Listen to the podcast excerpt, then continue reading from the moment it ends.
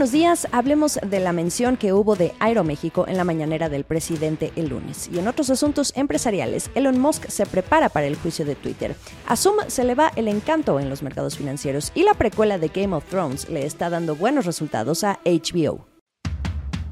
¿Por qué me conviene invertir? Los fondos de inversión te dan la posibilidad de cumplir tus metas. Empieza invirtiendo en los fondos de inversión de BlackRock desde tu app Citibanamex móvil. ¿De qué estamos hablando?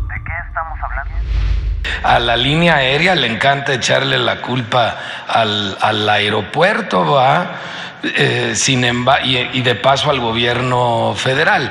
Pero la realidad, y lo podemos ver en los vuelos de la mañana, ha sido muy común en Aeroméxico que llegue incompleto el equipo que opera la aeronave. Entonces, cuando falta eh, una sobrecargo o un sobrecargo en la mañana, se tienen que esperar a que alguien lo supla y eso ha causado una gran cantidad de retrasos. Como pudieron ver o escuchar en la conferencia matutina de lunes, el titular de Profeco, Ricardo Sheffield, quien debe velar por la defensa del consumidor, en su ya muy conocida sección de quién es quién, aprovechó para culpar a Aeroméxico por los retrasos que hay en el Aeropuerto Internacional de la Ciudad de México, el Benito Juárez.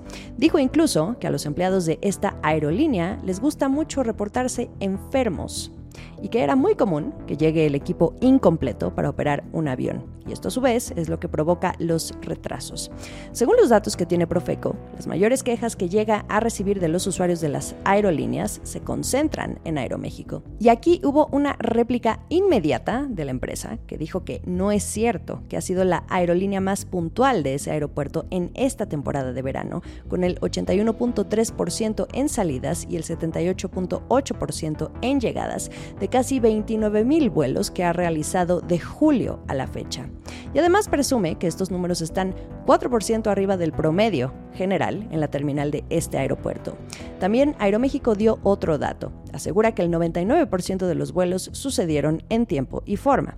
La realidad es que más allá de estos dimes y diretes, la situación de este aeropuerto, el Benito Juárez, que es el más importante del país, vive una situación crítica ante la falta de mantenimiento en las pistas y en las terminales, ya lo hemos platicado aquí, también tiene que ver el tráfico aéreo, el congestionamiento de pasajeros y demás condiciones que hoy están haciendo al gobierno trabajar en un plan técnico para limitar el número de vuelos en ambas terminales y de distribuirlos entre las otras más cercanas, no solo el AIFA, esta obra inaugurada en marzo, que sigue operando pocos vuelos al día.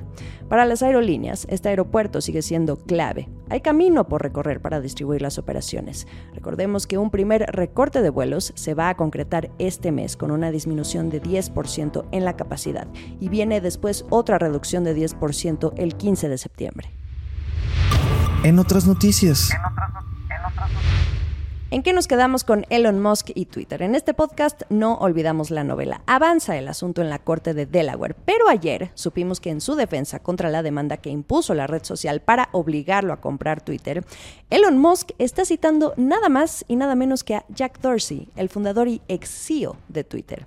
Recordemos que Dorsey y Musk han dado muestra de que se caen bien. Y de hecho, cuando Musk presentó la oferta de compra, Jack Dorsey llegó a decir que Elon Musk era la solución en la que él confiaba. En otras palabras, que si el negocio quedaba en sus manos, entonces todo estaba bien.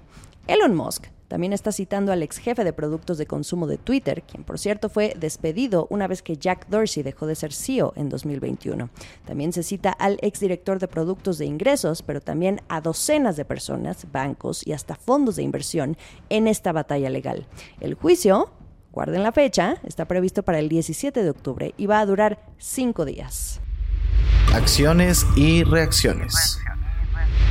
Mal inicio de semana para Zoom. Esta plataforma de videollamadas que se coronó como la estrella de la pandemia reportó ventas y ganancias que quedaron por debajo de lo que se esperaba. La razón estuvo en los ajustes a los presupuestos que están haciendo las empresas, que pudieran quizá ya no ver a este servicio como uno indispensable, pero también a una mayor competencia. Y ahora vamos a ello. Los resultados trimestrales de Zoom no gustaron a Wall Street y las acciones de la empresa perdieron más de 7% en las operaciones posteriores al cierre del mercado el lunes. En lo que va del año, la acción acumula una caída de 47%. Zoom también dijo que los ingresos que espera para este tercer trimestre, que por cierto ya está a punto de entrar a su último mes, ahora en septiembre, los ingresos van a ser menores. Los ve en 1.100 millones de dólares contra los 1.160 millones que espera el mercado. Ustedes dirán, sigue siendo un buen número, pero esto no alcanzaría ni un 10% de crecimiento contra lo que generaba esta empresa el año pasado. No es secreto, el momentum de Zoom lo hemos visto desvanecerse a medida que volvió la ansiada normalidad, pero también ante un mayor fortalecimiento de Microsoft que le compite con la plataforma Teams. Se espera que las ventas en línea de Zoom a consumidores y pequeñas empresas bajen entre un 7 y 8% este año, pero Zoom no desiste. Hoy se enfoca en clientes grandes y otros productos de software. La encuesta. Ahora que ya todos estamos bastante curtidos con los servicios de videollamadas, no quiero dejar de preguntarles cuál de estos dos rivales les gusta más, Zoom, Microsoft Teams o tienen otro. Les dejo las opciones A, B y C en la descripción de este episodio o bien en la casilla de comentarios si me ven por otra plataforma. El último sorbo. ¿Quién vio el estreno de House of Dragons este domingo? Tenemos los números. Quien lo haya hecho, déjenme decirles que contribuyó a que esta serie de HBO, que trata la precuela de Game of Thrones, alcanzara una audiencia de 9.9 millones de espectadores en la televisión, pero también en línea. Esto la convierte en el mejor debut en la historia de esta cadena. También se trató del mayor lanzamiento de una serie en su servicio de streaming, que es HBO Max. Un poco de contexto. House of Dragons se desarrolla unos 170 años antes de que ocurriera todo lo que pasa en Game of Thrones. Todos estos nuevos episodios se van a transmitir cada semana hasta el 23 de octubre. Aquí la estrategia elegida fue saborearlos poco a poco.